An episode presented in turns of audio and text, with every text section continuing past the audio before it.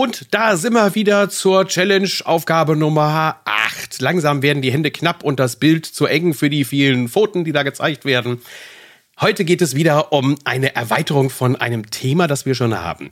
Ähm, wir hatten schon mal das Thema Lob und Anerkennung aussprechen gegenüber Mitarbeitern, dass du also hingehst und deinen Mitarbeiter lobst und zwar in einer Form, dass sie nicht irgendwie schleimig wirkt und so, dass man sagt so, nein, sondern eine nette Form, eine ehrliche Form und die ehrliche Form der Anerkennung ist immer anhand eines Beispieles das zu bringen. Heute sollst du aber jemanden loben, den ich so gut wie nie gelobt sehe in, ähm, auf den Facebook-Seiten. So gut wie nie heißt, ich habe schon mal zwei, drei Beispiele gesehen, aber die halten sich wirklich echt massiv in Grenzen. Den, den du nämlich loben sollst, ist derjenige, mit dem du zusammenarbeitest. Entweder als Subunternehmer oder, wenn du Subunternehmer bist, von deinem Auftraggeber. Lobe deinen Auftraggeber, lobe deinen Subunternehmer.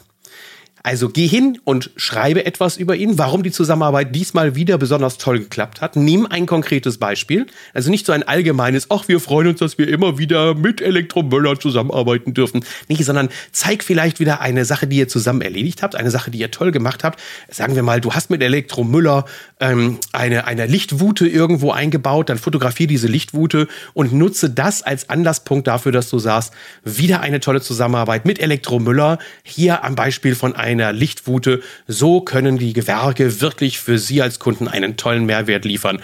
Wir freuen uns, dass wir immer wieder zusammen mit Elektromüller arbeiten dürfen. Und verlinke natürlich dann die Homepage vielleicht von Elektromüller. Also das nur als Beispiel.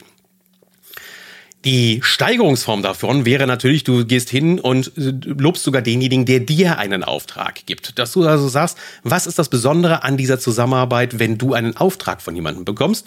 Und da empfiehlt es sich natürlich auch zu sagen, dass derjenige, der die Obhut hat über die ganze Sache, vielleicht eine besonders gute Koordination, eine besonders gute ähm, Mitarbeiterstrukturierung, eine Projektprogrammierung, Prozess, Prozessoptimierung hat. Also etwas, was in dieser Richtung ist und dass man sagt, mit dem arbeite ich besonders gerne zusammen. Du lobst dich also darüber, dass du andere lobst. Und das ist schon eine tolle Sache, wenn man das beherrscht. In Deutschland natürlich nicht besonders breit verbreitet, weil Lob und Anerkennung aussprechen, das ist bei uns in Deutschland irgendwie nicht so.